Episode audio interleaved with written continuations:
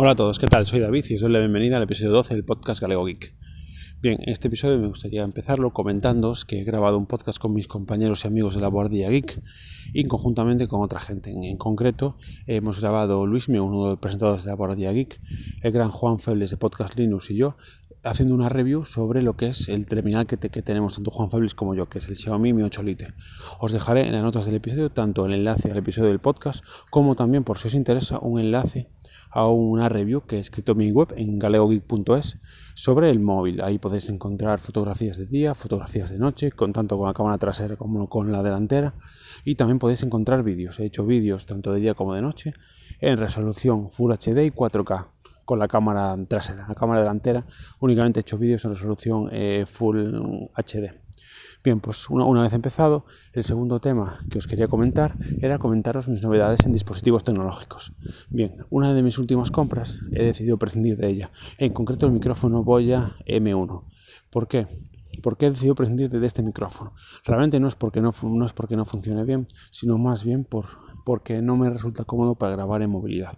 Es decir, el micrófono realmente está, está, está bien, eh, va conectado a través de jack, como mi móvil no tiene jack, lo tengo que conectar a través de un adaptador de jack a USB tipo C y si conecta y si graba en buena calidad. ¿Qué sucede? Que realmente este micrófono realmente me es un poco incómodo para grabar en movilidad.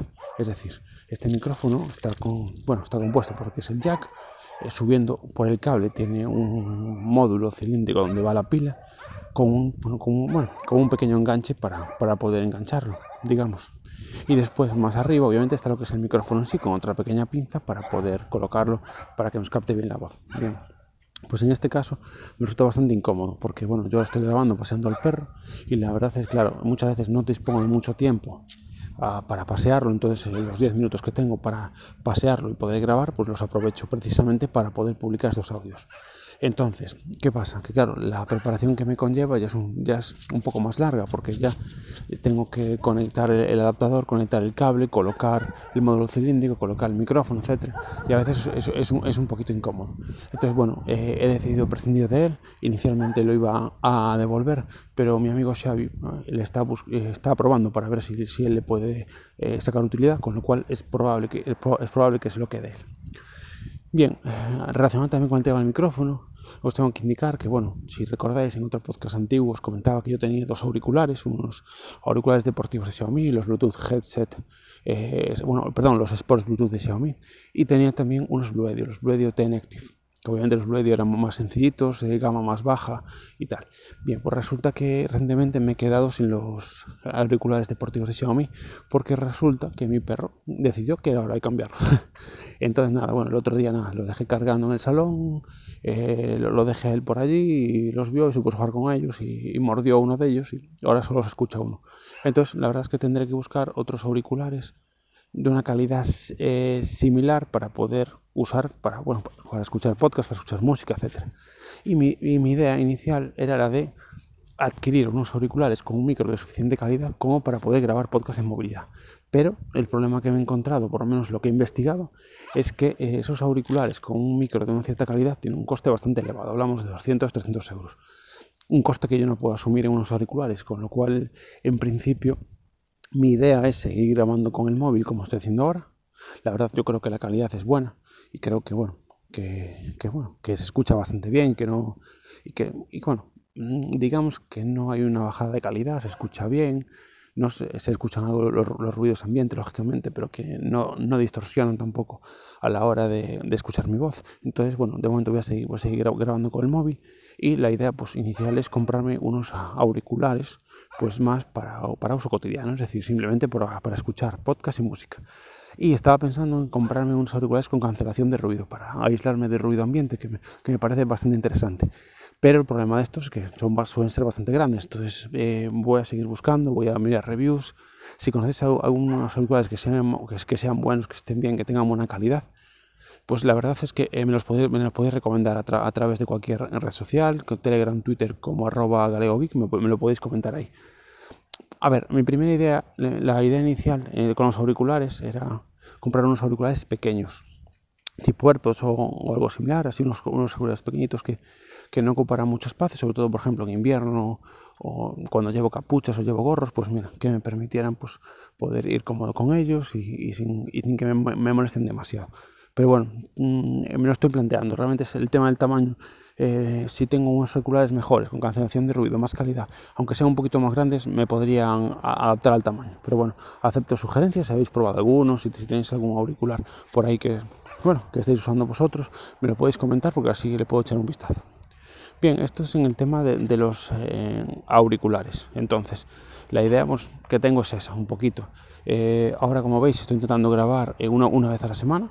Estoy intentando grabar pues un poquito, todas las semanas un poquito, para que sepáis un poco más de mí. como os comenté cuando empecé el año, mi idea era grabar un poquito más a menudo para comentar mis inquietudes tecnológicas de forma más habitual.